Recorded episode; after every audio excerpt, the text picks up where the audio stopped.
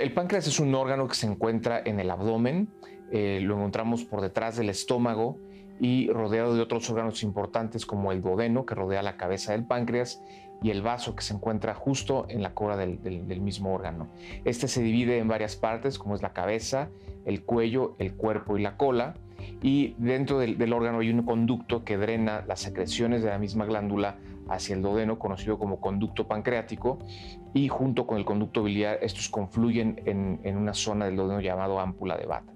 Bueno, el páncreas es una glándula que produce secreciones. La secreción exócrina son enzimas que, como, la milasa y la lipasa que se encargan de digerir los alimentos cuando estos pasan al tracto digestivo.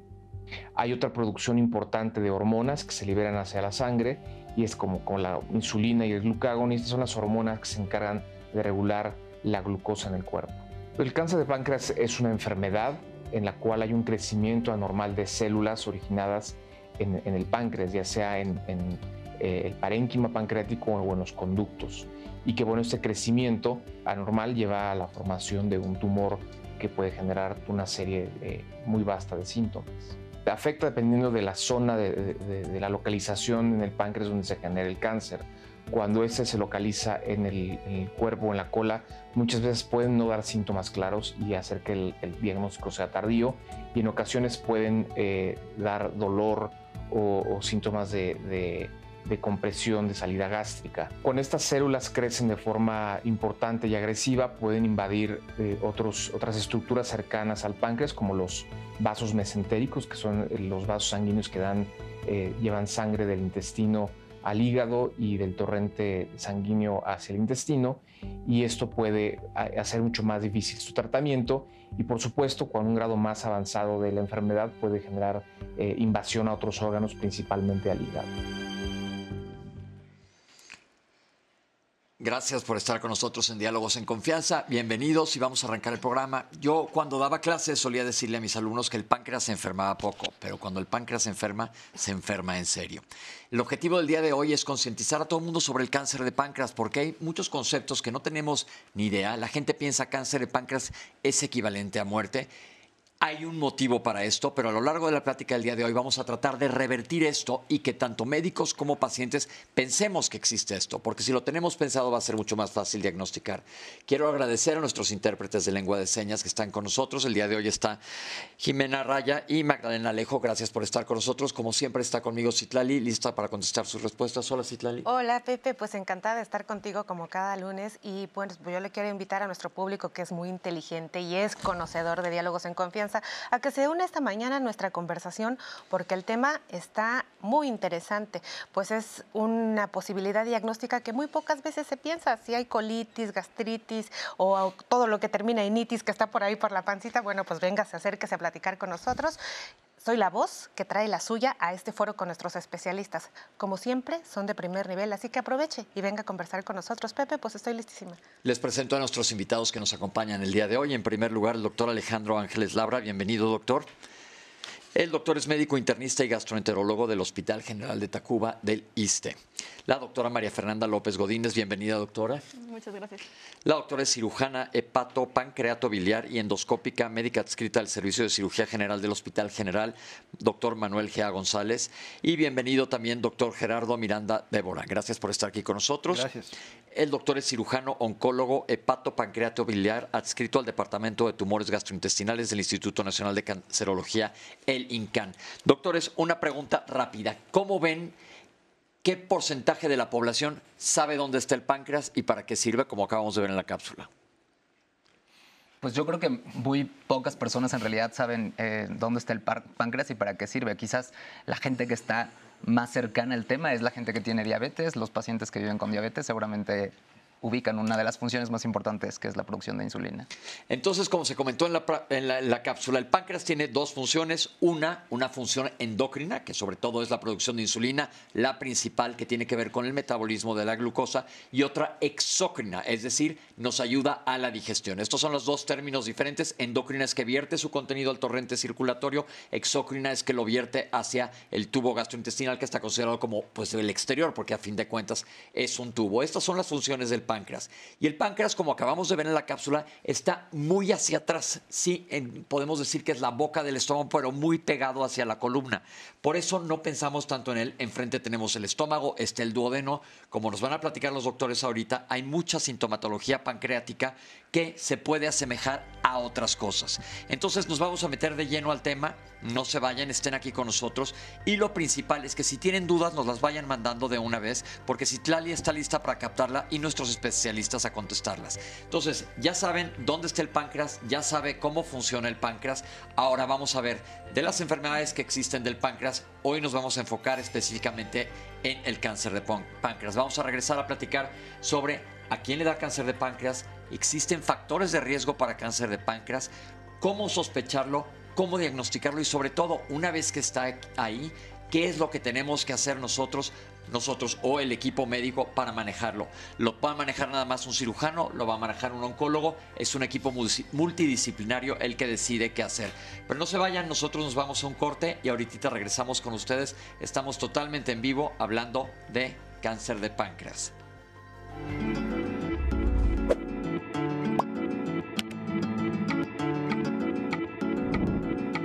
El cáncer de páncreas es considerado el más agresivo del mundo por su baja tasa de supervivencia. El 91% de las personas que lo padecen fallecen antes de los 5 años de su detección. La frecuencia del cáncer de páncreas es variable en el mundo, se considera como la decimoprimera causa eh, de cáncer en el mundo. En México se considera la decimotercera y eh, como causa de muerte es la octava causa de muerte por cáncer en México y en el mundo, alrededor de la sexta o séptima.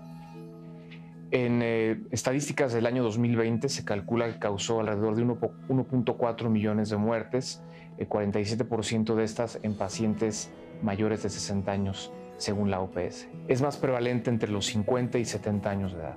Tradicionalmente se consideraba más frecuente en, hombres, eh, sin embargo, dada eh, su asociación con factores modificables como el tabaquismo, la frecuencia de este es prácticamente ya eh, equivalente entre hombres y mujeres. Muchos pacientes no desarrollan síntomas que, permitan la sospecha de, este problema. En México particularmente es frecuente que los pacientes lleguen después de ver a muchos médicos en el cual se hace un diagnóstico pensando en otra cosa, por ejemplo como hepatitis viral, un paciente que se pone amarillo de 60 a 70 años, pues es poco probable que la causa sea una hepatitis viral.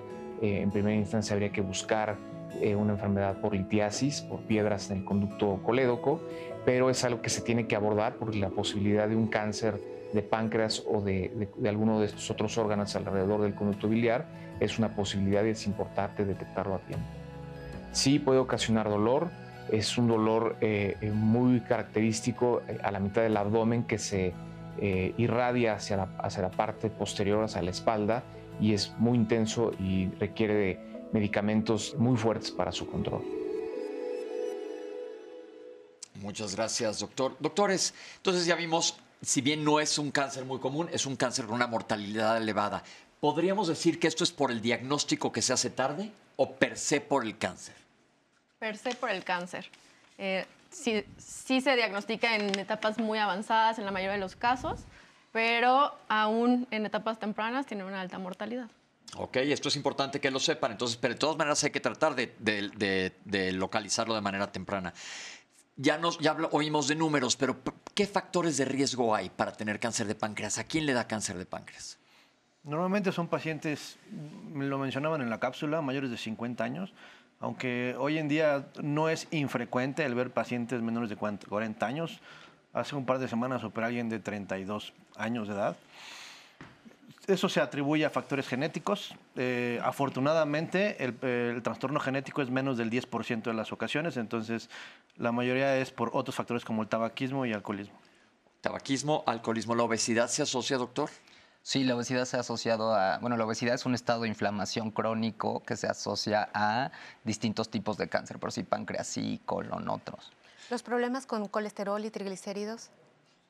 Los triglicéridos te pueden afectar el páncreas, pero de otra manera, pero no es que sea factor de riesgo para, para cáncer de páncreas. Pero entonces, factores modificables, alcohol, tabaco y el peso. Esos son factores modificables que, bueno, en eso está en las manos del paciente. Hay un porcentaje genético, pero alguien me decía y comentaban anteriormente, ¿es prevenible? Pues no, tristemente la respuesta No. Pues no, No. lamentablemente no. Dentro de los factores, eh, quizás otro es la dieta occidental, ¿no? Porque es eh, un poco más frecuente en los ¿Qué quiere países decir dieta occidental? Coméntales. más desarrollados. La dieta con alimentos altamente procesados y un grupo de grasas que se llaman grasas trans, que son más frecuentes en los países desarrollados, donde es un poco más frecuente el cáncer de páncreas. Entonces, edad, obesidad, alcohol y tabaquismo. Ok, el antecedente de pancreatitis, pancreatitis quiere decir inflamación del páncreas, ¿se puede asociar a cáncer de páncreas? Principalmente pancreatitis crónica. Ok, que es una pancreatitis crónica, una pancreatitis aguda es la que te da súbitamente después de una comilona tremenda. Pueden ver nuestro programa que hicimos ya sobre enfermedades de páncreas. Y una pancreatitis crónica es la que más se asocia sobre todo a alcoholismo y esta, el páncreas se va dañando poco a poco. Y a largo plazo un cáncer de, una pancreatitis crónica puede desarrollar cáncer de páncreas. Entonces, otro de los factores de riesgo. Doctores, y entonces en la edad nos dijeron arriba de 50, pero estamos viendo no nada más en cáncer de páncreas, una tendencia que haya cáncer en gente más joven. ¿Sabemos por qué? Pensamos que son factores medioambientales, mencionaban ahorita el tipo de dieta. La realidad es que hoy en día eh, nosotros, a nuestra edad de más o menos entre 40 años, eh, tenemos más riesgo de tener un cáncer que nuestros abuelos a nuestra, a nuestra misma edad. Y eso es por el tipo de dieta que, que se, está, que se está llevando a cabo y por, y por la, por la manera de vivir. ¿Cómo está la distribución en nuestro país de este tipo de cáncer? Fíjate que eh, lo mencionaban en la cápsula. Este, las estadísticas, desafortunadamente en México, no son tan, tan exactas porque mucha información se pierde y muchos pacientes fallecen eh, por cáncer de páncreas, pero no, lo registran. ¿no? No, no existe como un dato que se pueda documentar y con eso poder llevar una estadística en general. Entonces lo que se hace es tratamos de, tomar estadísticas de otras partes del mundo o de la OPS y es de donde tomamos nuestras referencias. Perfecto. ¿Tienes algún comentario de gente que les vayamos ayudando de una vez? Sí, Pepe, nuestro público está muy participativo. Les quiero agradecer y recordarles que estamos transmitiendo completamente en vivo en Facebook, tenemos a la comunidad de YouTube. Si le gusta llamar y ser atendido, tenemos el centro de contacto con la audiencia que le está atendiendo al 55 51 66 40 00. Estamos en Instagram también, o sea, no hay manera que usted no esté participando el día de hoy en Diálogos en Confianza. Muchas personas, como Argelia Tepos, preguntan cómo se previene. Les hemos dicho que... Doctores. Mm, Realmente no hay forma eh, real de cómo prevenirlo. Eh, como comentaba el doctor, el 10% de los casos sí se pueden asociar a antecedentes heredofamiliares. Y bueno, en estos casos sí podemos tener algún tipo de tamizaje. Si hay antecedente familiar de cáncer de páncreas o si se tiene algún tipo de mutación genética conocida, en la cual eh, pues sí hay que, hay que buscarlo intencionadamente. Muy querida nuestra acompañante, siempre fan destacada de Diálogos en Confianza, Espinosa de los Monteros, les pregunta si los tratamientos con insulina pueden causar cáncer de páncreas. No, no. ¿Los tratamientos que utilizan las personas que viven con diabetes pueden causar cáncer de páncreas? No, o sea, no, esos son mitos o son como eh, leyendas dentro de la, de la población en donde se asocia algún tipo de trauma, algún tipo de tratamiento en específico, no. O sea, muchos pacientes que, que están llevando su control para la diabetes mellitus, bueno, lo mencionaban hace rato cuando estábamos este, platicando, eh, se puede asociar a cáncer de páncreas, pero no porque la enfermedad lo haya ocasionado, ¿no? Sino la misma... eh, digamos, el ir al médico para que te revisen, ¿sí? El médico observa algo que no es normal y bueno, te hace el diagnóstico, pero no es porque tengas diabetes y, y te vaya a dar cáncer de páncreas por eso. Lara Laclau nos pregunta si hay predisposición genética. Ya le dijo el doctor que sí. ¿En qué porcentaje, doctor? Menos del 10%. Es menos. Menos del 10%, sí. Sí, son casos muy específicos y generalmente ya son pacientes conocidos que saben que su papá y su abuelo y el papá y su abuelo murieron de cáncer de páncreas con mutaciones muy, muy específicas o algunos síndromes asociados sobre todo a cáncer de, de- de mama y pancreatitis crónica. Eh, ahora, esta es la mía. pero ¿Está asociada a un solo gen entonces? No, mucho. ¿Es monogénica? muchos, es de No, distintos es genes. muchos O sea genes, que muchos no genes. habría forma de que la gente se hiciera un panel genético para saber si tiene alguna expresión para... No, los paneles genéticos lo único que te dicen es riesgo para alguna enfermedad, pero no te aseguran que lo vas a tener. Perfecto. Eh, Eviux Lee les dicen, ¿pueden pensionar los cuidados preventivos? Por ejemplo, ¿qué alimentos pueden causar daño al páncreas? Claro.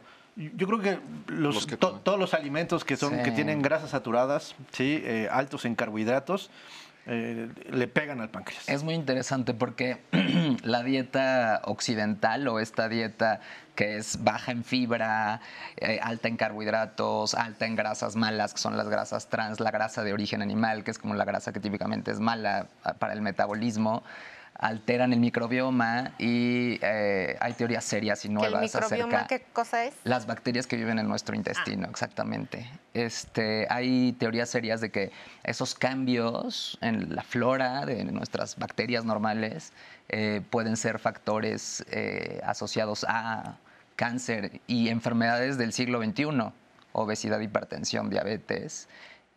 Sí. Maggie Rade haber tenido pancreatitis y tener necrosado más del 31% del páncreas le hace susceptible al cáncer de páncreas?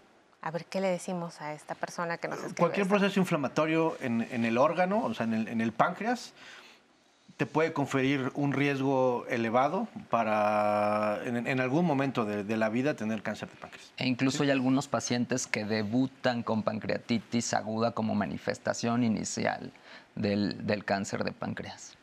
Ofe Acevedo, ¿qué protocolos se siguen en cuestiones de acompañamiento tanatológico en cada una de las etapas de este cáncer y cómo afecta la noticia a los familiares? Súper buena pregunta. Depende del sitio donde se está recibiendo la atención. Cuando son centros especializados, llegamos el, el, Instituto Nacional de Cancerología, ahí se existe toda una secuencia de que el paciente tiene que, tiene que cumplir para poder ser atendido. Entonces, una de ellas es pasar con psicooncología, ¿sí? Eh, a veces el psicooncólogo lo, refiere al, psiquiatra, porque muchos de esos pacientes no solo, no solo basta con encontrar el problema y tratar de canalizarlo este, con, una conversación amigable, sino necesitan medicamentos. Entonces, eso es muy frecuente en, centros especializados. Vamos, tenemos una cápsula sobre los tipos y las etapas del cáncer de páncreas, porque estamos hablando de las diferentes etapas, mientras más temprano, vamos a verlo. El cáncer de páncreas eh, contamos con dos tipos, eh, principalmente los tumores endocrinos y los tumores exócrinos. Y dentro de las etapas del cáncer de páncreas contamos con cuatro etapas, de menos a más avanzadas. La etapa 1 a la etapa 4. Eh, tenemos el cáncer de páncreas exócrino y hay cuatro etapas del cáncer de páncreas, del 1 al 4 y van del menos al más avanzado. Eh, en la etapa 1 el cáncer se localiza principalmente en el páncreas. En la etapa 2 el cáncer se extiende fuera del páncreas, pero no invade estructuras vasculares, es decir, no invade venas ni arterias. Mientras que en la etapa 3 de igual forma se extiende fuera del páncreas, pero eh, ya invade venas y ya invade arterias, lo cual lo hace irresecable o lo hace inoperable. Y en la etapa 4, eh, el cáncer es metastásico, es decir, ya envió enfermedad a distancia. Eh, dentro de los órganos que usualmente se ven afectados por esta, por esta eh, invasión a distancia o estas metástasis, generalmente es el hígado, el pulmón o el peritoneo. El peritoneo es como una capita que cubre los órganos dentro de la cavidad abdominal. Entonces principalmente son del 1 al 4, de menos a más avanzado y generalmente el que se puede quitar u operar es el 1 y el 2. Dentro de los tumores endocrinos eh, y exócrinos, eh, la, principal diferencia es los síntomas que puede dar.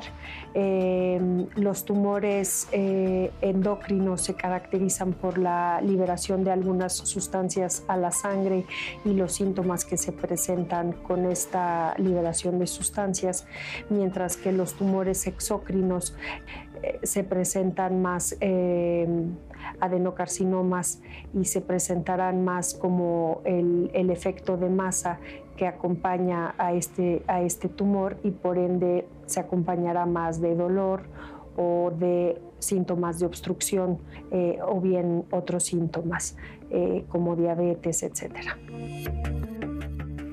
Doctores, en su experiencia en México, ¿en qué etapa se diagnostica el cáncer? En la mayoría de las ocasiones, desafortunadamente, en una etapa clínica avanzada. Aproximadamente entre el 85 y 90% de los pacientes están en una etapa en donde al menos no se pueden operar y necesitan recibir algún otro tipo de terapias. Ok, entonces, ¿qué podemos hacer para cambiar esto? Primero, conocerlo, saber que existe y tratar de identificar esos factores que, como ya mencionábamos, algunos son modificables y hay que tratar eh, pues de evitarlos. A todos los médicos que nos están viendo, ¿qué les diríamos? Eh, doctores, tengan presente el cáncer de páncreas y se soliciten estudios. Más adelante hablamos del diagnóstico, pero, pero a la población general.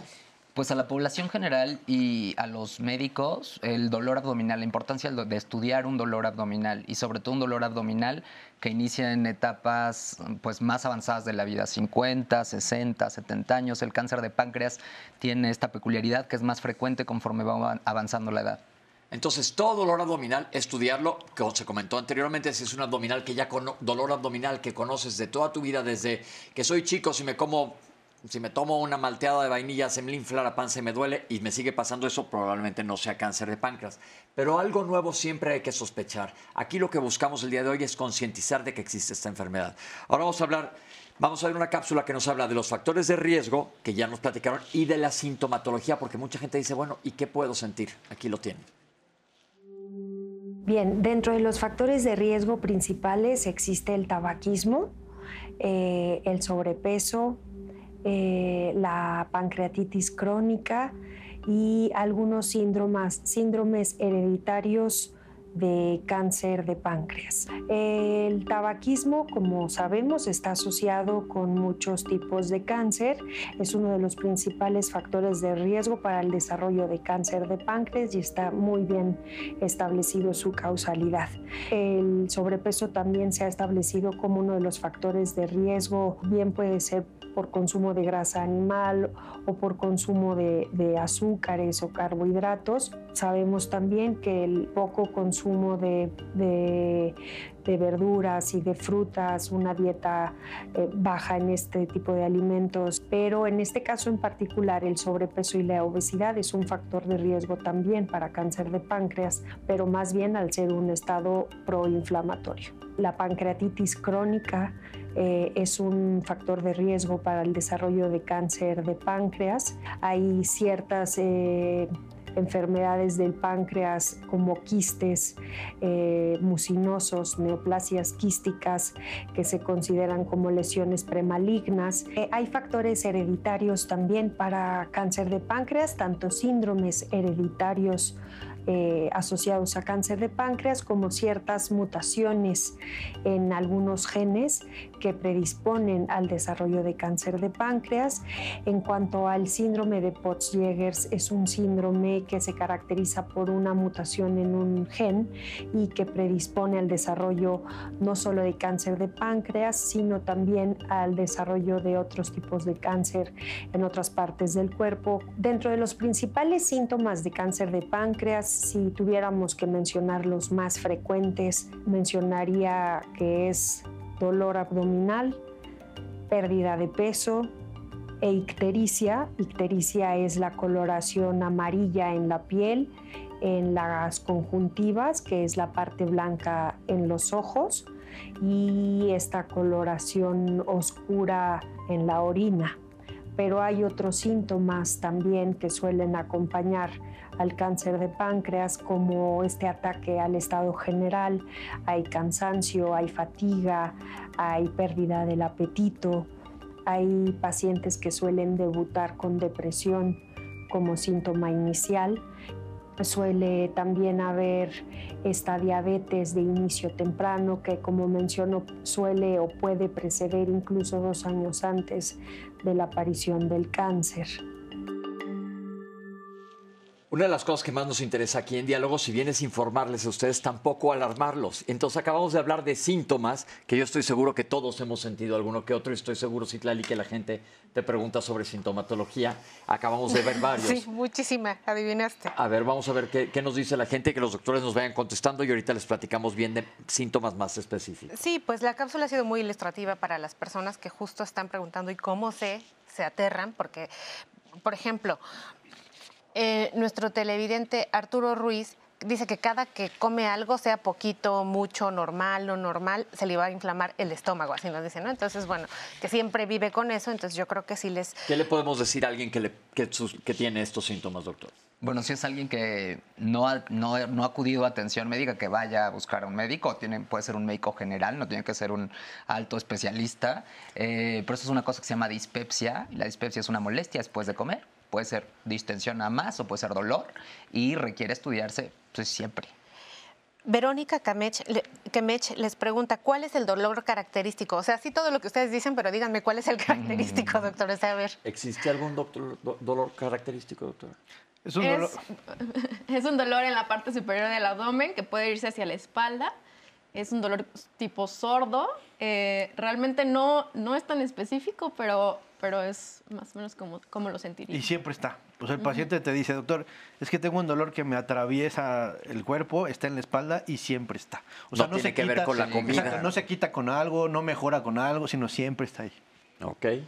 Pues tenemos también aquí a Susana Arroyo, que nos está compartiendo su, su historia.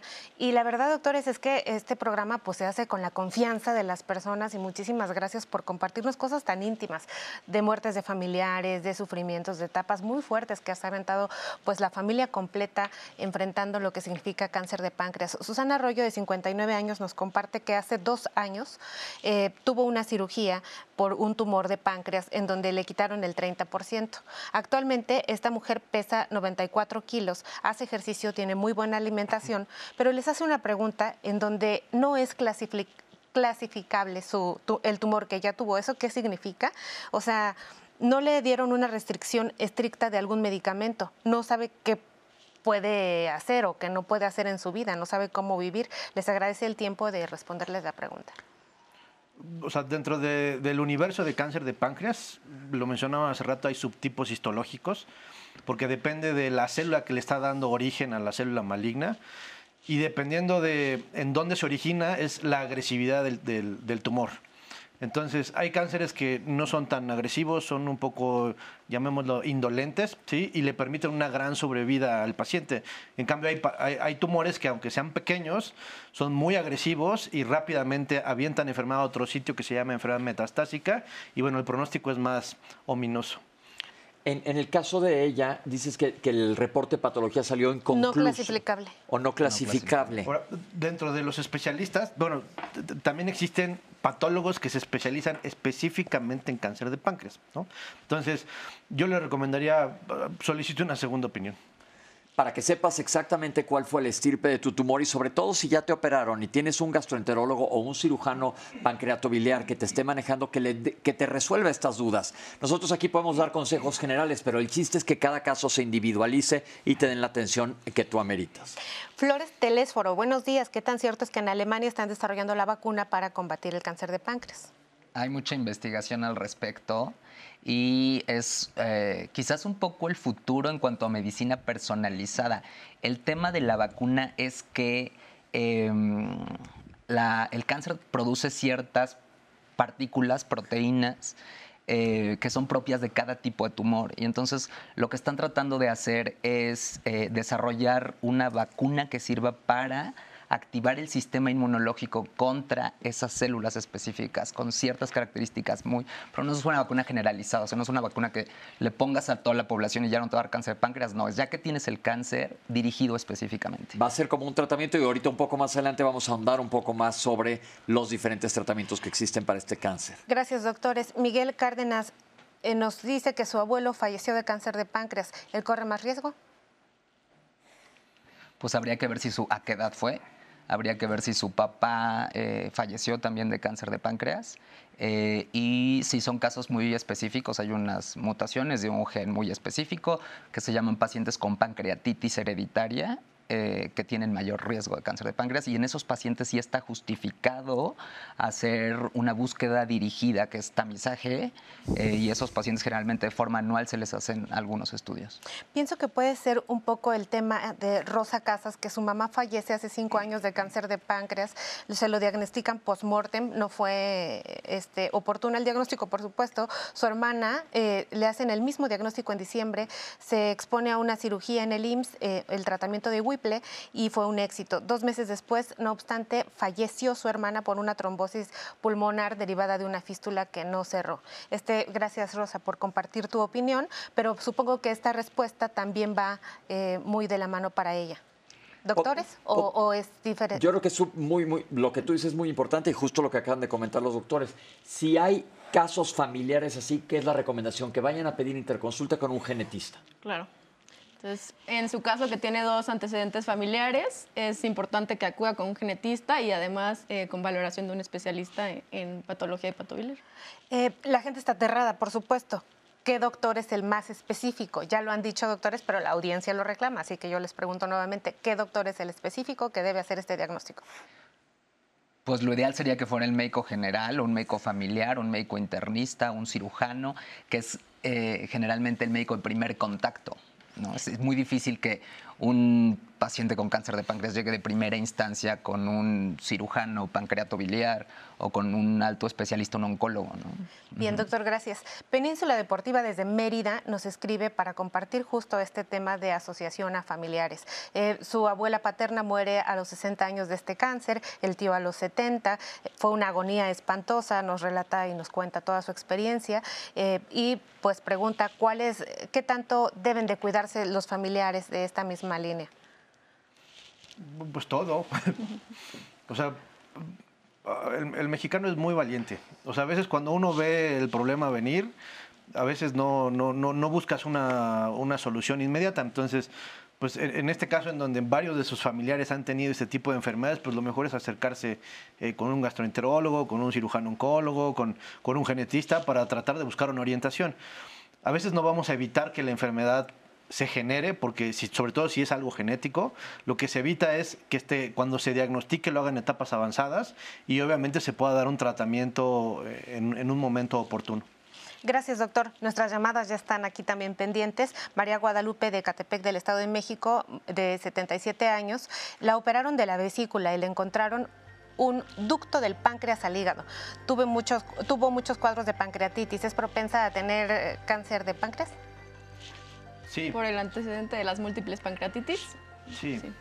Voy a aprovechar eh, la llamada de la señora Marta porque la gente está aterrada. Toda la gente que ya sufrió una cirugía porque le quitaron la vesícula biliar, ahora está espantada porque piensa que puede tener, eh, o sea, que está esperando que le dé cáncer de páncreas. ¿Esto es real? ¿Cómo les quitamos el miedo, doctores? No hay asociación entre las piedras en la vesícula y el cáncer de páncreas.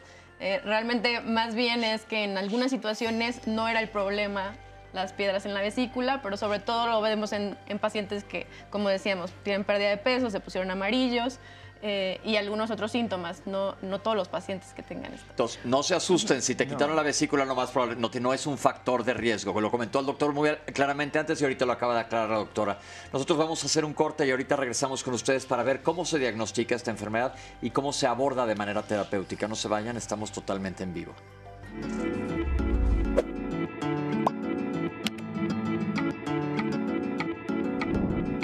El cáncer de páncreas es difícil de detectar y diagnosticar en fases tempranas porque no produce síntomas inmediatos o son similares a otros padecimientos. Estamos de regreso esta mañana totalmente en vivo, transmitiendo desde el 11 en Diálogos en Confianza. Muchísimas gracias por la amplia participación que han tenido el día de hoy en este foro con nuestros especialistas. Muchísimas gracias por la confianza. Pues Diálogos en Confianza es un programa que usted hace. Le invitamos el próximo lunes a que nos acompañe también por si tiene algún problema para conciliar el sueño, como que siente que no duerme bien, quiere aprender más de cómo puede mejorar sus hábitos de sueño para disfrutar de la bella vida. Pues de eso se va a tratar nuestro programa aquí en Diálogos en Confianza. Me voy a permitir traer más dudas de nuestra audiencia. Doctores, nos llamó Julio López del Estado de México, 44 años, y le gustaría que se tomaran algunos minutos en aclarar por qué eh, la dieta en específica es dañina. La comida chatarra, pesticidas, frutas, transgénicos, etcétera. La gente cuando piensa en cáncer piensa ya la gente de diálogos en confianza en el impacto ambiental que está, al que estamos sometidos los cuerpos humanos para favorecer o expresar este tipo de enfermedades, doctores. Pues la dieta, este tipo de dieta mala, vamos a llamarla, con estas cosas que ya hemos comentado, eh, tiende a mm, eh, producir obesidad. Y la obesidad, pues, es la enfermedad del siglo XXI. Eh, se relaciona a aumento en el riesgo de cáncer, de inflamación crónica y de diabetes. Entonces, pues una dieta que te haga mantenerte en tu peso normal, es una dieta sana, es una dieta alta en fibra, es una dieta que contiene verduras en todos los alimentos, que es balanceada y que está llena de grasas buenas. Em, es muy compleja la respuesta, bueno, no sé si ustedes tengan alguna otra opinión. Bueno, también importante que no solo como factor de riesgo, sino si te da el, o sea, si tienes cáncer de páncreas y tú fumas, tienes un mal estilo de vida, tienes una mala alimentación, tienes obesidad, el pronóstico también va a ser peor. ¿no? Entonces, el estilo de vida en todos los ámbitos de la enfermedad, pues sí va a tener un impacto importante. Alberto de la Cruz, el cáncer de páncreas es silencioso. Recomendaría que las instituciones del gobierno, eh, ISTE, IMSS, cualquier institución, haga exámenes para su propia detección. O sea, como que la gente está reclamando que en el, en el primer nivel de atención pues haya gente que el tema ahí es que es un cáncer no tan prevalente, o sea, no es tan frecuente como para justificar eh, buscarlo de forma masiva. Eh, y los métodos de detección son costosos implican cierta cantidad de radiación. O sea, si como generalidad en el estudio de un dolor abdominal, una de las cosas que más se utilizan es la tomografía y no es un estudio del todo inocuo. O sea, sí implica como que recibe todo tu cuerpo cierta cantidad de radiación. Entonces, ese es un tema de discusión a nivel internacional.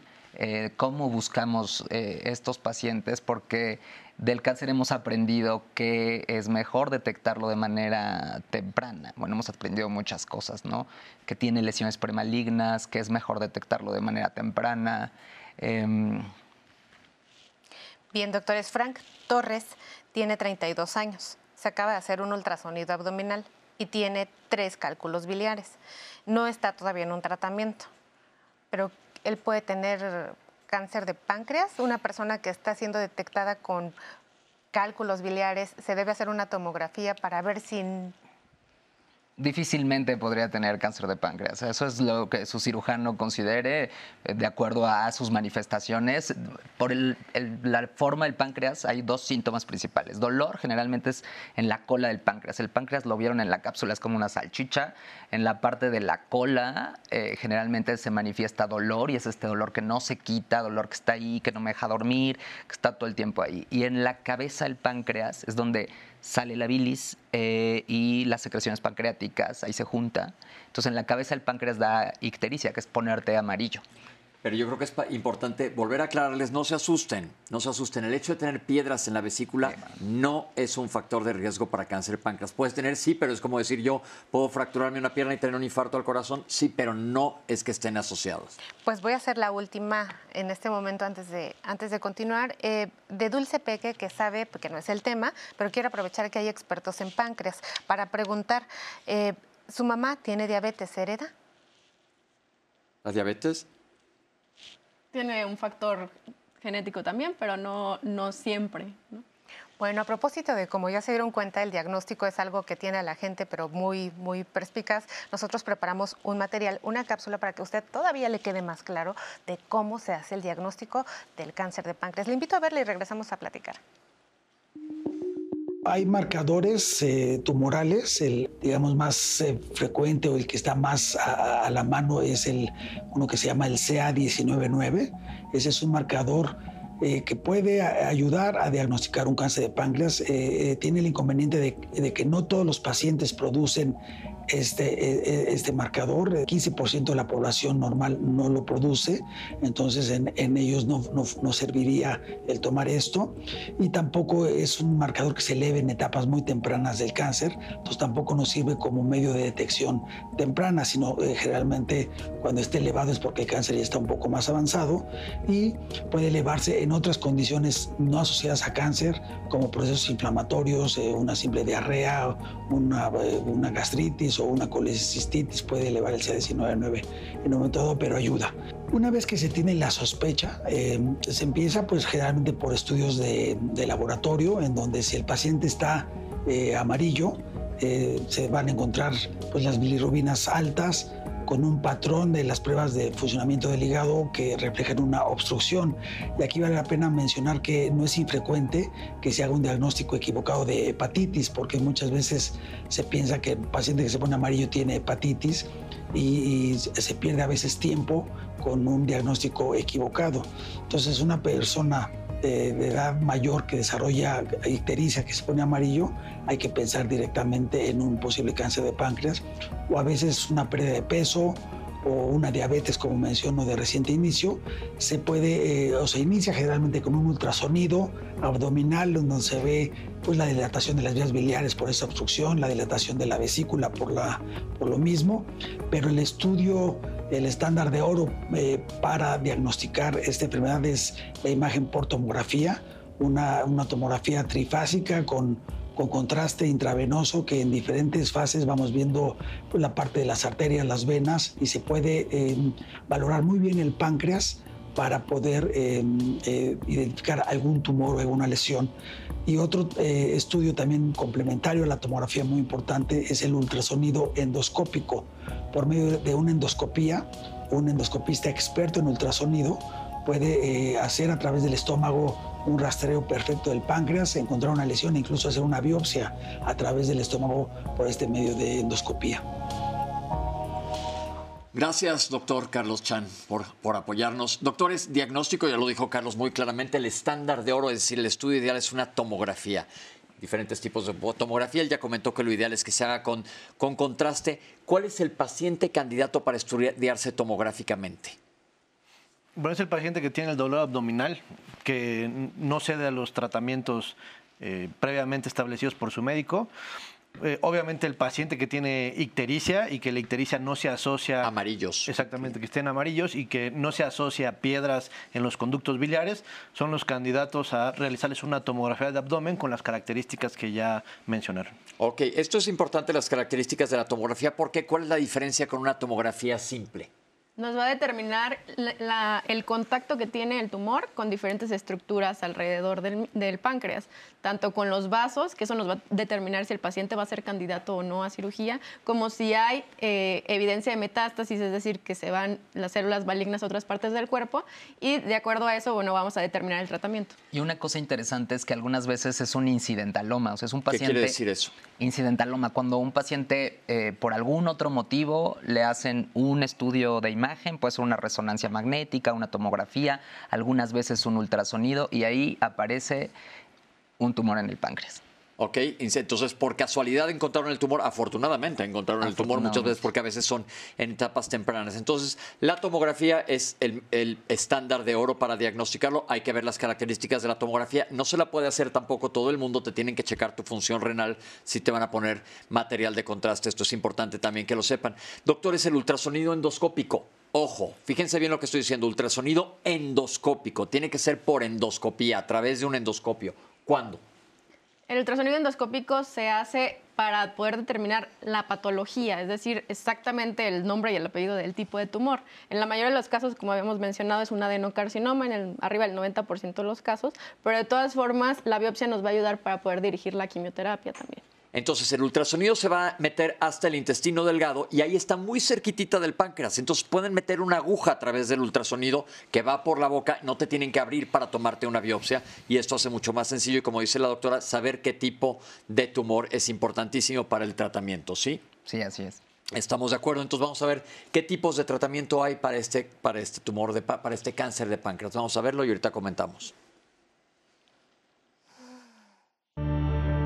Básicamente el tratamiento quirúrgico, digamos, es el más importante, el poder llegar a una cirugía. Para esto se utiliza la quimioterapia neoadyuvante, generalmente para poder preparar eh, de alguna manera esta, esta resección.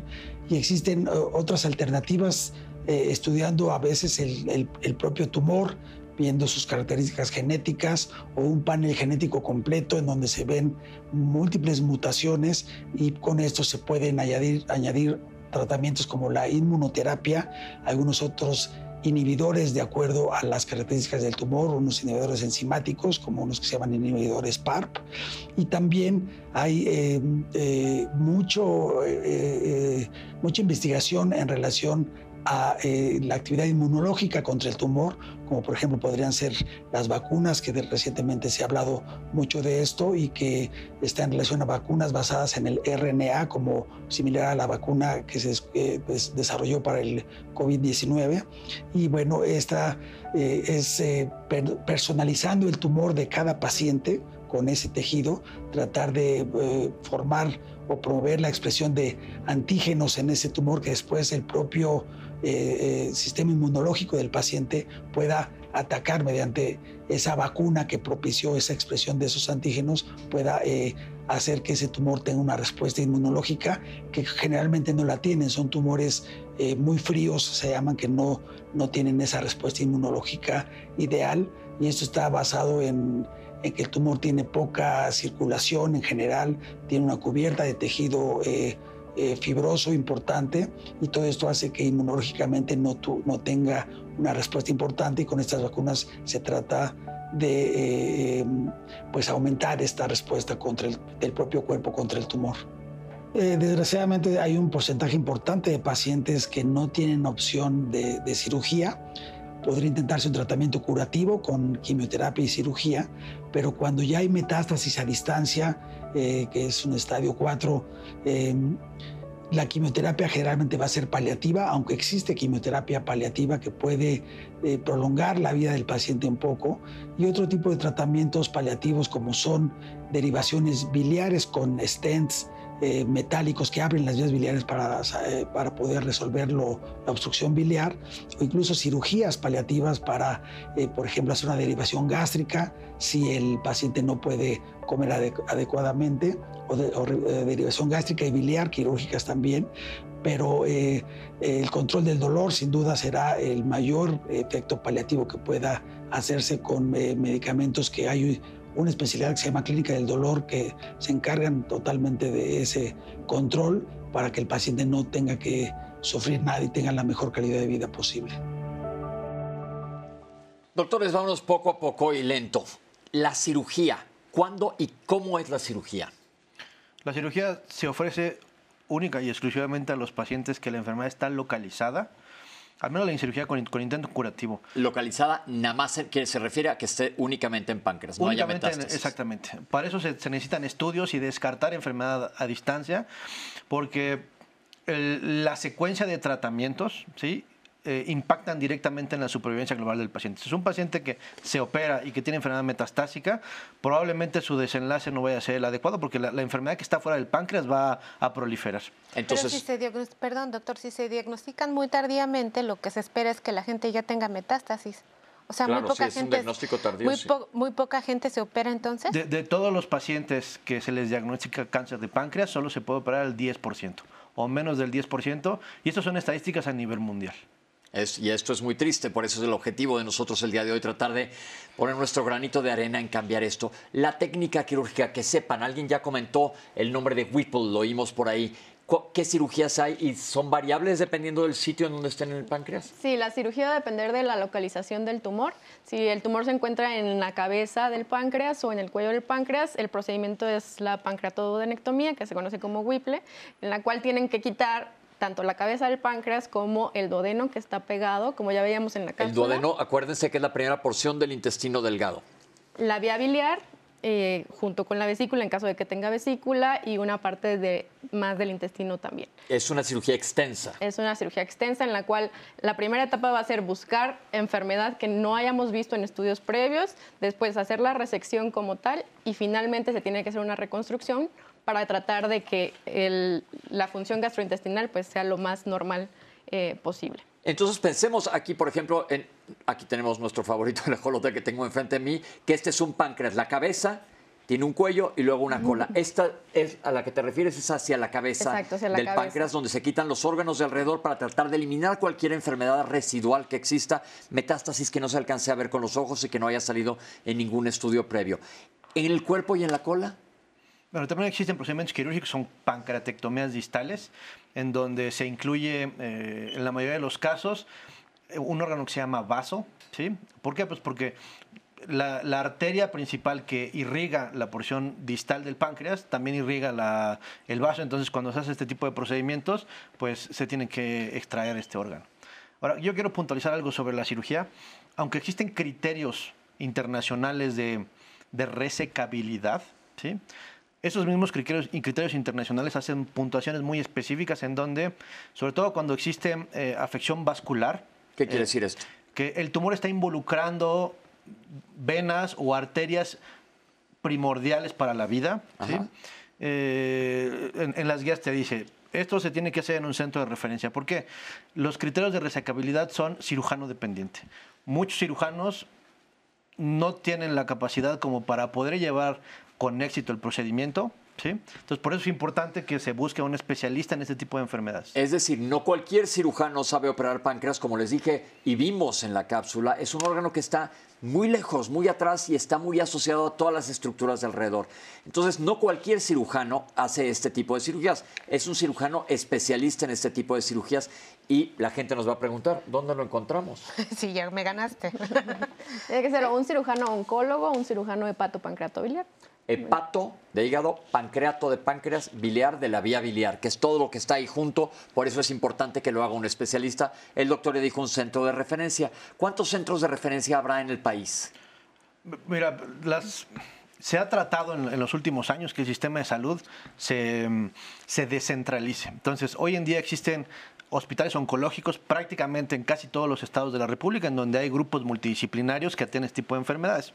Entonces, ahora, um, pues al menos uno por, por estado de la República. Ok, perfecto. Ahora, dejemos la cirugía y pasemos a, se habló de quimioterapia. Quimioterapia, se dijo el doctor Carlos Chan, que podría ser antes o después. ¿De qué depende? ¿Qué quiere decir neoadyuvante? Que utilizó también esta palabra. ¿Qué quiere decir cuando te dan quimioterapia antes de operarte? ¿Y cuál es el objetivo? El objetivo de tratamiento con quimioterapia es reducir el volumen tumoral y observar una respuesta. Hay tumores que independientemente de la quimioterapia van a progresar y eso nos habla de la biología tumoral, el comportamiento que tienen las células malignas en el cuerpo. Entonces, si está progresando el tratamiento con quimioterapia, probablemente no sea el mejor candidato para un procedimiento quirúrgico. Ahora, el paciente que recibe neoadyuvancia y tiene una adecuada respuesta Neoadyuvancia quiere decir que lo vas a dar desde antes, antes, de la antes cirugía. del procedimiento quirúrgico. Eh, es un paciente que le va a ir mucho mejor si- si se complementa con cirugía. Entonces, el objetivo de esto sería dar quimioterapia previa en casos específicamente elegidos para disminuir el tamaño del tumor y que sea más fácil para el cirujano resecar, es decir, asegurarnos que no quede nada regado por ahí. ¿Estoy bien? Así es. No, no- no hablamos de que sea fácil o no. La realidad es que es un, es un procedimiento muy complejo, sino hablamos de éxito de dejar sin enfermedad al paciente. Entonces, cuando uno hace el corte en el páncreas, uno no tiene un microscopio para ver si tiene células malignas ahí, ¿sí? Claro. sino tú haces un corte en donde tú observas el tejido lo más normal posible, o lo, o- o lo normal, pero a nivel microscópico se pueden observar todavía islotes o, o pequeños fragmentos de células malignas. Cuando reciben tratamiento neoadyuvante, ¿sí? se asegura en un mayor porcentaje que cuando tú haces el corte no exista tumor en, ese, en esa línea de tratamiento. ¿Siempre va a ser necesario recibir quimio? Hoy en día la tendencia es así. Sin embargo, eh, aún las guías eh, mencionan en algunos casos en los que los tumores son muy pequeños que podrías ir primero a resección y posteriormente la quimioterapia. ¿Y la gente puede vivir sin páncreas? Sí. No, no se quita todo el páncreas, Pero- se quita aproximadamente el 40 o 50% dependiendo del tamaño tumoral. Y con ese residual, que es de un 30 a 40%, va a haber un 20% va a desarrollar diabetes mellitus, que no la tenía antes, ¿sí? pero se puede manejar con insulina. Y hay un porcentaje también que va a tener insuficiencia pancreática exócrina. Esto tiene que ver con la absorción de los alimentos, pero hoy en día también tenemos medicamentos que, que te resuelven ese problema. Entonces, Es decir, puede, se puede sustituir la función pancreática con medicamentos, ya sea insulina o enzimas pancreáticas orales. Eso es para, para responder esa pregunta. Y algo más. Entonces, hay quimioterapia, vimos, pero se habló también de inmunoterapia, que este es otro avance de la ciencia y hicimos aquí ya un programa de cáncer y sus avances. Y la vacuna, ¿nos podrían hablar un poquito más de esto? La vacuna, por así decirlo, sigue en investigación, nos aclaró el doctor. Sí, la vacuna sigue en investigación. Y bueno, en cuanto a inmunoterapia, eh, es como utilizar un poco nuestro propio sistema inmune, que son las defensas que están hechas de unas proteínas que se llaman inmunoglobulinas y otras cosas que son células, eh, para que estas células ataquen al cáncer. Em, lamentablemente, eh, bueno, en respecto a cáncer ha habido como un avance en tratamiento y mucho es en la línea de investigación de la terapia inmunológica, y los que más impacto han tenido son unos medicamentos que se llaman inhibidores de punto de control. Eh, en páncreas no tienen buena respuesta, pero eh, vacuna, y eso acaba de salir en Nature, y fue una de las cosas que la pandemia nos dejó. La medicina empezó a avanzar en ciertas líneas de forma muy rápida. Eso incluye las vacunas recombinantes, que es como la vacuna de COVID de RNA que casi todos nos pusimos. Em, dirigida a em, activar las células contra partes específicas, proteínas específicas del cáncer de páncreas. Es decir, como ponerle a alguien una bandera roja amarrada a la mano y decir, sistema inmune, ve por esa célula que tiene la bandera roja amarrada en la mano y destruyela, para que la gente nos entienda y sea esto más específico. Ahora, ¿cómo es la recuperación de una de estas cirugías? Porque son cirugías grandes.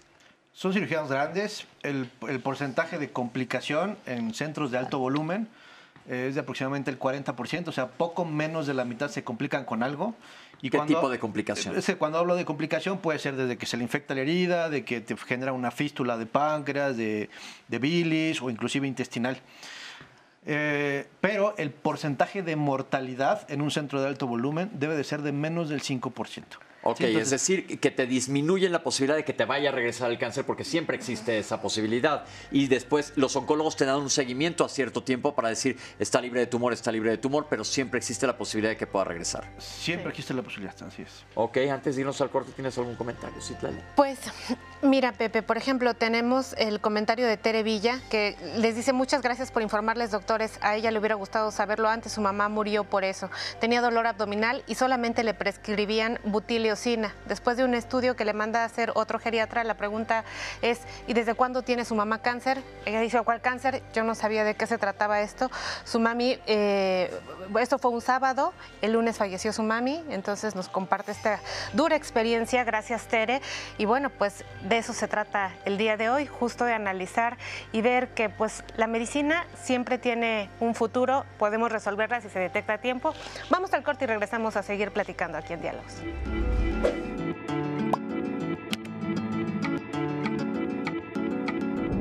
El objetivo del tratamiento del cáncer de páncreas es eliminar en lo posible la enfermedad, pero cuando no hay opción, el enfoque es mejorar la calidad de vida y limitar su crecimiento o el daño causado.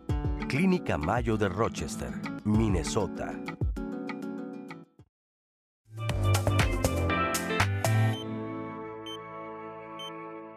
La realidad es que hoy en día eh, nosotros, a nuestra edad de más o menos entre 40 años, eh, tenemos más riesgo de tener un cáncer que nuestros abuelos a nuestra, a nuestra misma edad.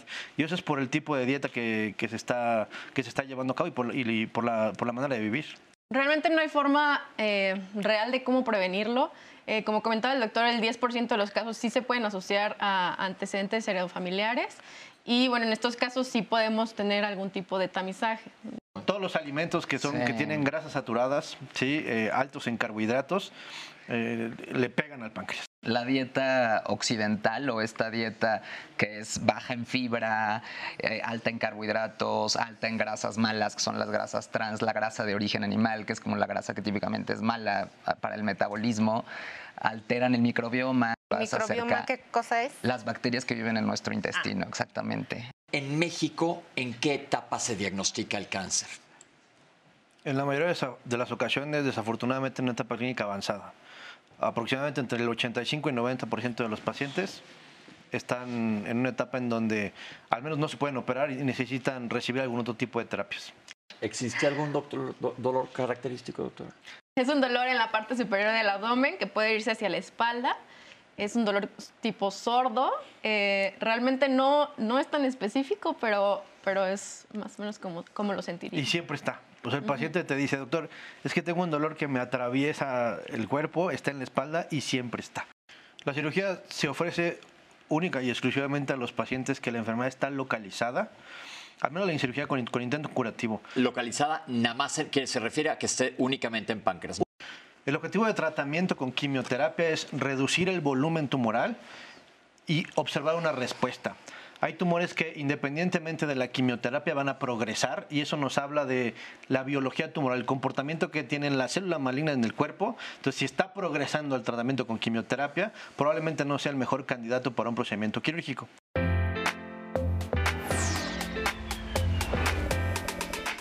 Y estamos llegando a nuestro último bloque el día de hoy de nuestro programa. Muchísimas gracias por su participación.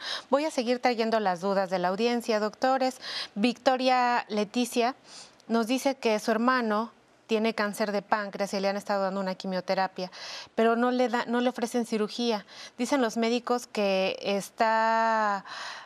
eh, no, no, no lo especificas muy bien, si puedes volvernos a escribir, pero dice, están manejando una arteria eh, porque, el cáncer, porque el cáncer está solamente localizado en el páncreas. Le han dicho que lo más probable es que le den radioterapia, pero todavía no se sabe. O sea, no, digamos que no tiene un protocolo adecuado, aparentemente, es lo que nos dice Leticia. ¿Qué le podemos decir, doctor? Claro, hay, hay un grupo de pacientes que cuando se les hace el diagnóstico tienen, tienen compromiso de la arteria eh, que, le, que irriga toda la parte intestinal, se llama arteria mesentérica superior.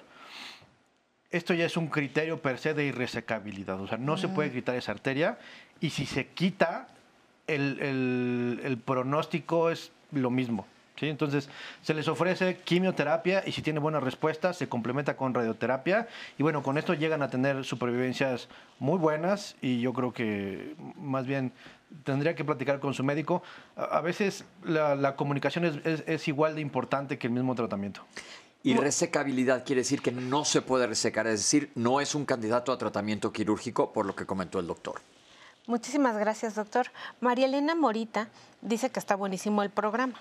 Sin embargo, las personas, eh, que el 80% de las personas que están viendo el programa, pues no tienen los recursos necesarios para poder asistir a esta, pues con los médicos especia- especializados, contratar el tratamiento. Eh, la verdad es que la gente se siente muy desprotegida en este sentido. Si le da cáncer de páncreas y no tiene ninguna derechohabiencia, ¿qué se hace? ¿A dónde va esta, es- a dónde van las personas? Eh, no hay que dicen que caen en manos de personas que ofrecen falsas esperanzas con procedimientos que además son impagables. Claro. Existen en México, eh, dentro del servicio público, no nada más ISTE o Seguro Social, sino también Secretaría de Salud, que tienen los recursos y tienen el personal eh, adecuado para tratar este tipo de enfermedades. Para eso se necesita normalmente una referencia, o sea, el médico que te está tratando de manera inicial o que te hace el diagnóstico te tiene que entregar una hoja para que tú puedas acudir a este centro hospitalario y puedas ser eh, evaluado y tratado de una manera adecuada. Bien, doctor, gracias. Susana Espino, de 58, de 50 años, perdón, de Villahermosa, Tabasco. Hace un mes su esposo empezó con dolor abdominal, se le va hacia la espalda. Le hicieron estudios y le dieron Nexium, Metospasmil. No le han hecho nada de efecto. El gastroenterólogo también le dio un medicamento, pero tampoco le hace efecto. Estos síntomas que les estoy diciendo, ¿pueden pensar que el marido de Susana tiene cáncer de páncreas, doctores?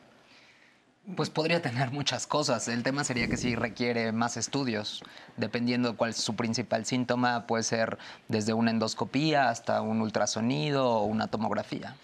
Bien, doctor. María Rivas eh, les pregunta, en un estudio de sangre, ¿qué significa tener altas las enzimas del páncreas? ¿Esto es peligroso para tener pancreatitis? Yo creo que hay a lo mejor un error de redacción, ¿verdad? Sí. Probablemente se refiere a que está elevado justo amilasa, lipasa, que bueno, nos hablaría de una pancreatitis. Probablemente si está asociado a síntomas o algunas otras cosas. Pero con eso pueden, pueden este, las personas eh, alertarse y sospechar que pudieran tener cáncer de páncreas, doctora? No. Eh, además, eh, si no tiene síntomas el paciente, no hay necesidad uno de hacer ese estudio. generalmente es un estudio que se hace si el paciente llega a urgencias con dolor abdominal en la parte superior de manera súbita.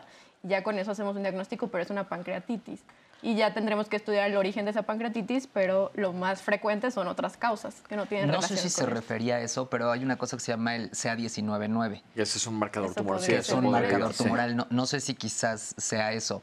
El CA199 su utilidad es en el seguimiento de los pacientes con cáncer de páncreas. Es una proteína que algunos tumores de páncreas, porque no, no está en todos los tumores de páncreas, este, está presente y en el seguimiento puede ser pronóstica. O sea, tú mides esto en la sangre y si sigue bajo, quiere decir que vamos bien con el tumor.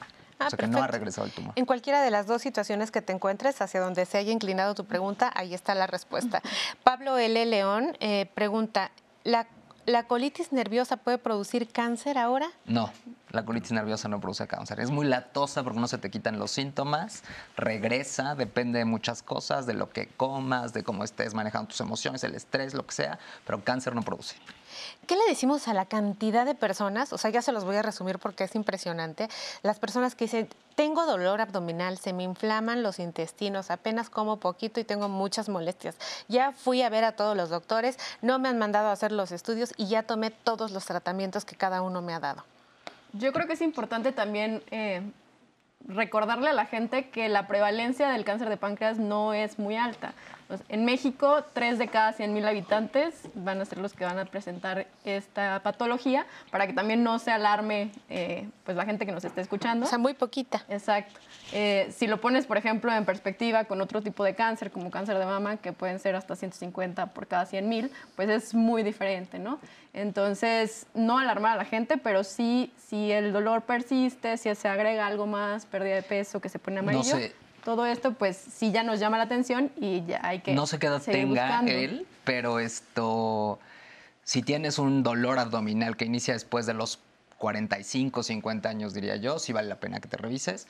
Si es tu dolor antiguo de colitis que conoces de toda la vida, y me como mal y me inflamo, bueno, eso quizás.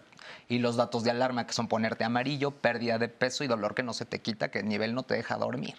Y quizás nos vamos a salir del tema un poco, pero escrutinio de cáncer de colon. Si tienes más de 45 años, vale la pena que te hagas una colonoscopia. Que ya es protocolo. Bueno, León Felipe em, les pregunta de un tratamiento que se llama electroporación. Sí, hay, digo, hay, diversos tratamientos. La electroporación eh, irreversible, así se denomina. Irreversible en el tratamiento. Se utiliza en, en, pacientes con cáncer de páncreas que son localmente avanzados. ¿Qué quiere decir esto? Que aunque el tumor está localizado, involucra arterias o vasos que no se pueden resecar. Entonces meten una antena, una como aguja, dentro del cuerpo de páncreas y eh, esta genera un tipo de energía que fulgura, quema, destruye, destruye ¿sí? toda la, la porción tumoral solo se, ha probado en, en, tumores que no son resecables, ¿sí? o sea, en los pacientes que no se les puede ofrecer alguna otra cosa y es una manera como de paliar o de tratar de detener la enfermedad eh, el mayor tiempo posible. Eh, aquí nos, nos pone Andrei que muchas veces se pide una tomografía, pero el médico que la va a valorar o que la va a interpretar, pues no sabe ver tomografías. Entonces, ¿cómo le hacen las personas para pedir una segunda opinión de la tomografía, doctores? Por, lo regular, por, norma oficial mexicana, nadie puede emitir un estudio sin, sin que tú no tengas el especialista que te dé un dictamen, obviamente firmado con nombre y cédula profesional. ¿Sí? Y yo agregaría que tendría que ser una tomografía con contraste. Claro. Eh, intravenoso y si tiene síntomas gastrointestinales, oral, eh, porque eso nos permite, el contraste realza algunos tipos de, de, lesiones. Entonces. Y también el tipo de tomógrafo, porque a veces hay tomografías que se hacen con diferente calidad que otras, en las que lesiones muy pequeñas no se alcanzan a, detectar. Acá tenemos un público enojado porque las tomografías se las piden muy simples y no les pone nada para ver más cosas. Sí, tiene que ser contrastado. Claro. Y aquí hay una cosa importante también, como dijo el doctor, eh, existe una especialidad en medicina que es imagenología. Antes eran los radiólogos, les decíamos imagenólogos. Normalmente puede que te haga un técnico el estudio y no te van a dar resultado en ese momento y después lo va a revisar un especialista, un, especialista en imagen que va a emitir el diagnóstico con una cédula. Yo siempre le digo a todos los pacientes que aunque nos traigan los estudios, siempre es importante la opinión de la persona que se dedica a ver imagen, porque no es lo mismo que nosotros veamos al día una o dos tomografías, en las instituciones mucho más, que el imagenólogo que todos los días está viendo una tras otra, tras otra, tras otra. Difícilmente uno de estos reportes va a decir cáncer de páncreas. Por lo regular lo describen como una lesión, un tumor, ¿sí? Eh, una anormalidad estructural dentro del órgano y en las letras chiquitas te ponen ahí, este, sugerimos ser eh, visto por un especialista, porque el estudio diagnóstico no se acaba ahí, o sea, no solo es la tomografía, sino hay que completar una serie de estudios para poder determinar y obviamente dar la, mejor información al paciente, ¿no? Un paciente del doctor Miranda, muy atinado sus diagnósticos, tratamientos, le mando bendiciones, salvó su vida. Muchas gracias. Eh, dice, aquí tenemos eh, a Mariana que dice, ¿cuál es la consecuencia de continuar eh, con el páncreas que ya está necrotizado en su mayor parte? Me imagino que está hablando de una pancreatitis aguda. Sí, yo creo que debe ser referente a una pancreatitis aguda. Cuando hay pancreatitis aguda, inflamación aguda del páncreas, algunas veces eh, una parte del páncreas se necrosa y puede estar ahí y no causar ningún síntoma o causarlos y requerir algún tipo de tratamiento. Ah, mira, el páncreas, un cirujano muy famoso eh, se apellida Cameron, en una de las conferencias decía que si no sabes qué hacer, no toques el páncreas, ¿no? Porque el páncreas inflama con lo que quieras, ¿sí? Entonces, si el páncreas ya está inflamado, está necrotizado y no te está dando algún otro tipo de sintomatología, obviamente tienes que llevar un seguimiento con, con, el cirujano general o con el gastroenterólogo, pero a veces es mejor no tocar algo que está dormido, ¿no? Porque el hacer cosas de más también puede ser deleterio para la salud del paciente. Les decía yo que a los alumnos les decía yo, el páncreas no se toca. Sí, si cuando se enoja el páncreas se enoja y se enoja bien y bonito, entonces no, me llegó una pregunta a Twitter a mí, doctores, ¿las células madre sirven para algo en cáncer de páncreas? Mira, dentro de todo lo que se ha intentado, ¿sí? Para tratar de, controlar la enfermedad, ¿sí? Eh, se ha estado haciendo investigación con las células madre, pero no hay nada en concreto. Ok, no hay. Entonces, Hoy por lo, pronto... lo, más nuevo es la inmunoterapia. La verdad es que las respuestas son espectaculares.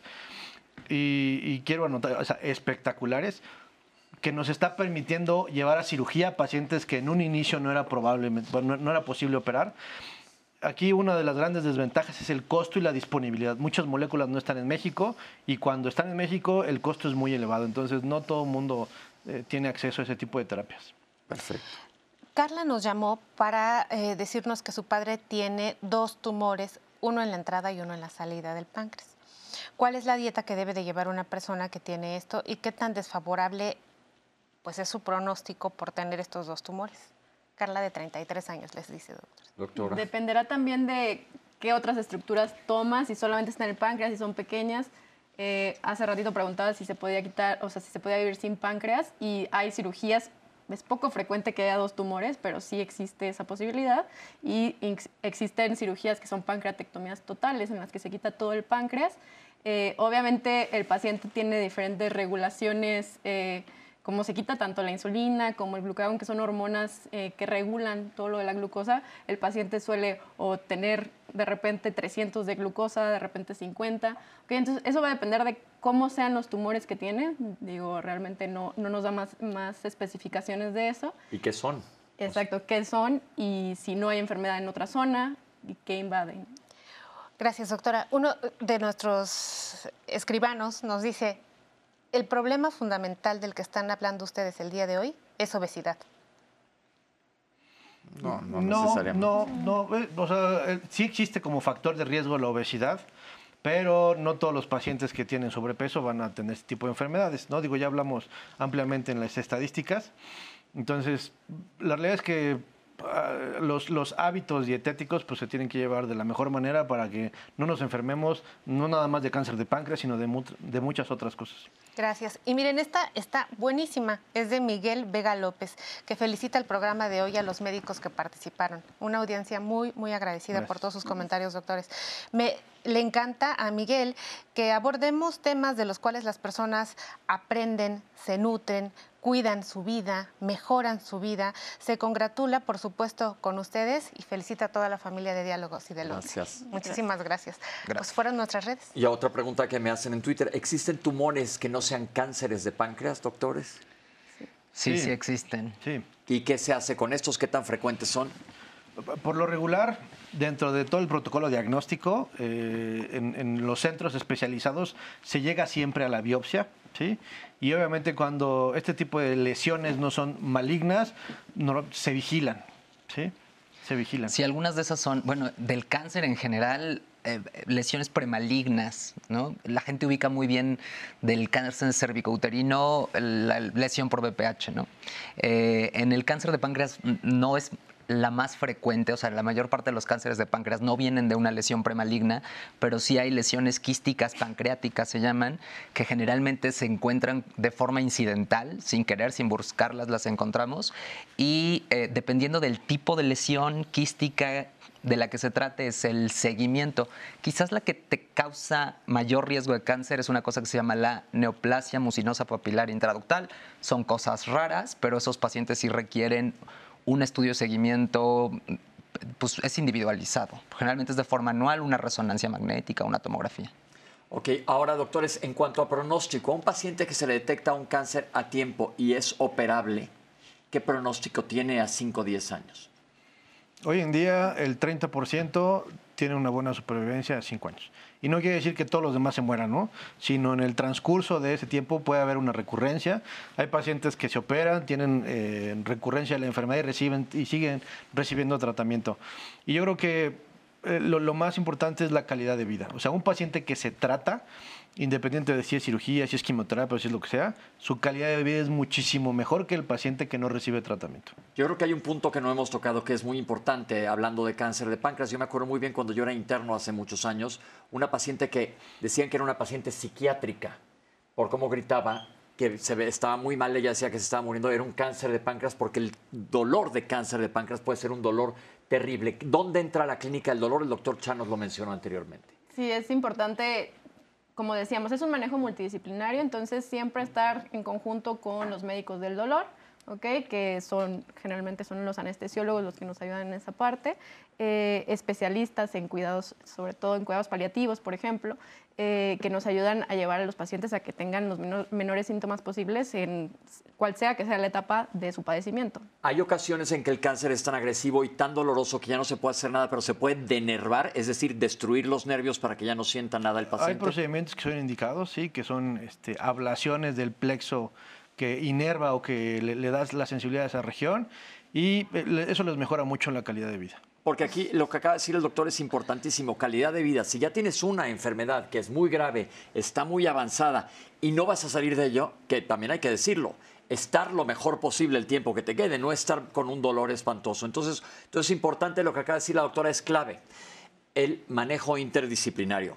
Aquí tenemos gastroenterólogo, tenemos cirujanos, pero además el doctor mencionó hace rato el, el psicooncólogo, porque el acompañamiento es muy importante, porque pues obviamente te vas a sentir muy mal y la clínica del dolor también entra en este juego. No sé si hay alguna pregunta más antes de que nos vayamos, Itlali. Pues mira, sí llegó una pregunta de una persona, déjame, permíteme abrirla.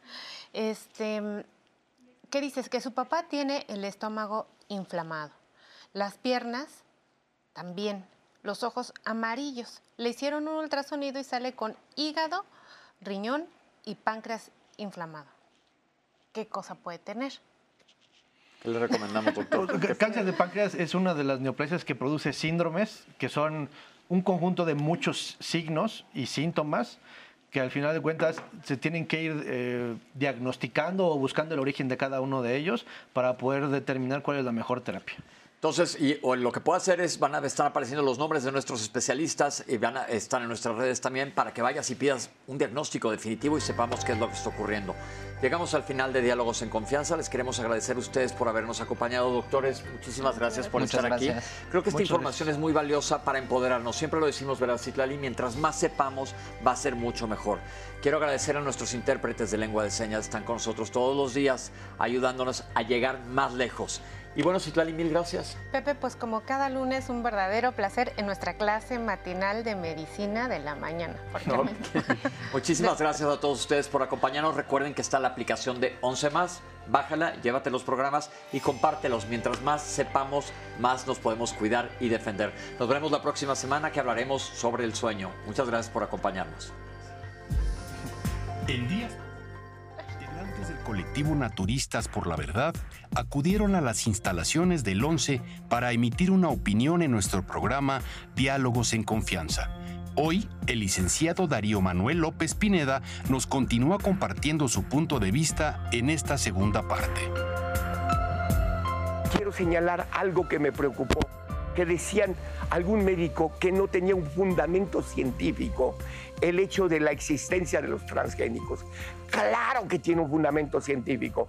Por eso nuestro presidente de la República, el licenciado Andrés Manuel López Obrador, y los subsecretarios de salud, el doctor Jorge Alcocer y el, doctor López Gatel, han insistido en que no a los transgénicos. Hay una presión internacional porque los transgénicos están, los está promoviendo una empresa que se llama Monsanto, porque son empresas que están metiendo glifosfatos. Yo vi un cultivo orgánico en donde, por ejemplo, una espiga de maíz tiene tres floraciones. Y cuando entra uno a los cultivos, huele insecticida. Versus los cultivos naturales hechos por gente tan sagrada como los guerreros médicos de verdes, en donde muestran que pueden hacer calabazas del tamaño de, una, de, un, de un balón de fútbol con humus, con ceniza volcánica, con compostas, con lombricomposta. Entonces, sí tenemos perspectiva, no necesitamos de fertilizantes y sobre todo necesitamos crear una economía nacional